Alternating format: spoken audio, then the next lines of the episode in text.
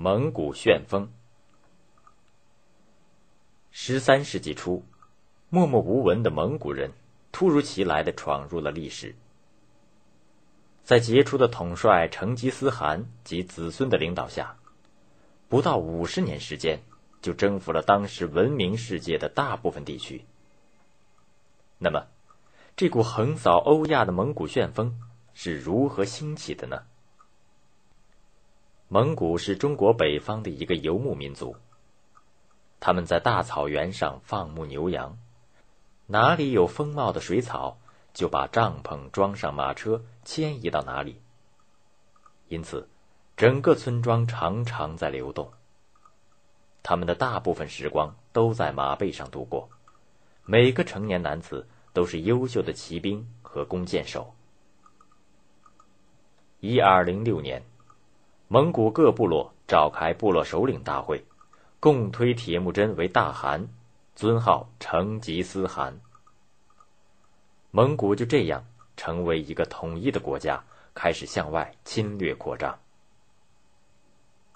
首先，蒙古南下，大败金国，占领了中都，把宏伟的宫殿抢劫一空，所有的房屋被夷为平地。接着。蒙古军队挥师西进，直指中亚。一次边境事件成了成吉思汗西侵的借口。一二一八年，一支四百五十人的蒙古商队来到中亚的花剌子模经商，竟被诬陷为间谍，在边境城市全部被杀害。只有一个替商队赶骆驼的人逃了回去，把消息。报告给成吉思汗。成吉思汗勃然大怒，发出“你要战便就战”的最后通牒，然后率领二十万蒙古大军，带着四个儿子，从新疆北部出发，横越帕米尔高原，浩浩荡荡向花剌子模杀来。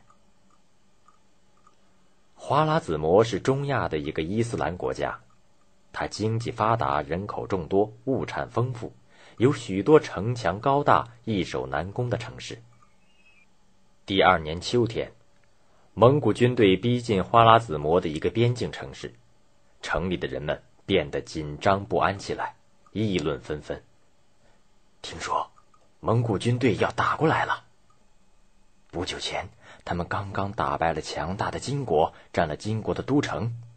据说中都到处是堆积如山的人骨。难道真主的军队会打不过蒙古人吗？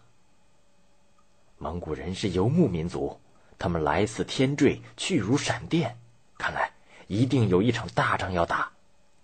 不知我们的城墙是否能够挡住这些野蛮人的进攻？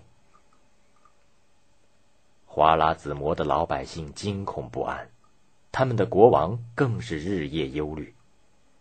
他不但担心蒙古军队的进犯，还害怕。集中军队抗敌会使领兵将领势力大增，战后与自己争权夺利。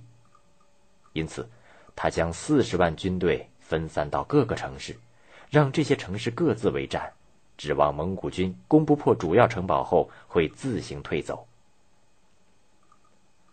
花剌子模的边境城市只有三万守军，没有援军和存粮，只能依靠坚固的堡垒死守。蒙古军队数倍于城内守军，而且有马队从后方源源不断的运来作战物资。这个城市已经被围攻五个月了。攻了一段时间后，蒙古军在城外架起了新式攻城武器——火炮与大型投石机。蒙古军队哪里来的这些武器呢？原来。自从几年前蒙古军攻打金国、占领中都以后，学习那里汉人的先进技术，学会了使用火炮等新式武器。而且，这次进攻花剌子模，随军同行的还有一万个汉人工匠，他们能熟练的使用和维修工程器械。轰轰轰！蒙古人的攻城大炮和投石机吼声震天。不久，城墙一角就被轰开了一个大口子，城上的守军也给投石机投出的巨大石块砸死。蒙古士兵潮水般从缺口冲入城内，剩余的花剌子模军队又在城内要塞坚守了一个多月，最后终于粮尽弹绝，全部战死。就这样，蒙古军攻克了一座又一座城市。蒙古军攻城前，先下最后通牒，只有毫不迟疑的开城投降，才不屠城。如果稍遇抵抗，破城之后便把居民先赶到旷野中几天，把城市洗劫一空，然后杀死守城军士，把工匠挑出来分给贵族带回草原，把妇女和儿童分给士兵，把部分战俘和少年编为队伍，攻城时。用皮鞭和马刀强迫他们爬云梯，让他们为蒙古人进攻送死。一二二一年初，蒙古军开始进攻花剌子模都城。成吉思汗先派出他的长子术赤和次子察合台率军攻打，但连攻数月未能攻克。于是他又命三子窝阔台统一指挥全军。发动更猛烈的攻击。守城军民在坚守了半年多后，城池终于被攻陷。但是，守军拒不投降，又与蒙军展开巷战。经过七天七夜激战，蒙军付出巨大代价后，才占领全城。破城后，蒙古军残杀了城内的几十万男子，将妇女和儿童掳为奴隶。随后又放了一把大火，烧毁了所有建筑。蒙古人还不罢休，又掘开了大河的堤岸，向城内灌水。往昔繁华的花剌子模京城变成了水乡泽国。灭亡了花剌子模以后，蒙古旋风继续向西扫荡，越过高加索，进入顿河、伏尔加河一带。到十三世纪三十年代，蒙古的疆域已扩展到中国的黄河流域、朝鲜半岛、中亚和伊朗大部、西伯利亚南部，形成了一个庞大的帝国。为了统治这个庞大的帝国，成吉思汗在一二二七年去世前，将帝国分给他的四个儿子。长子术赤，领有俄罗斯、里海。咸海一带。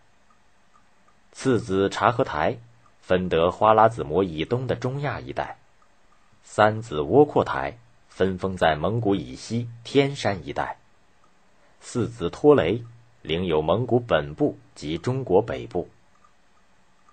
以后随着征服地区的扩大，形成了四大汗国，即窝阔台汗国、察合台汗国、钦察汗国和伊尔汗国。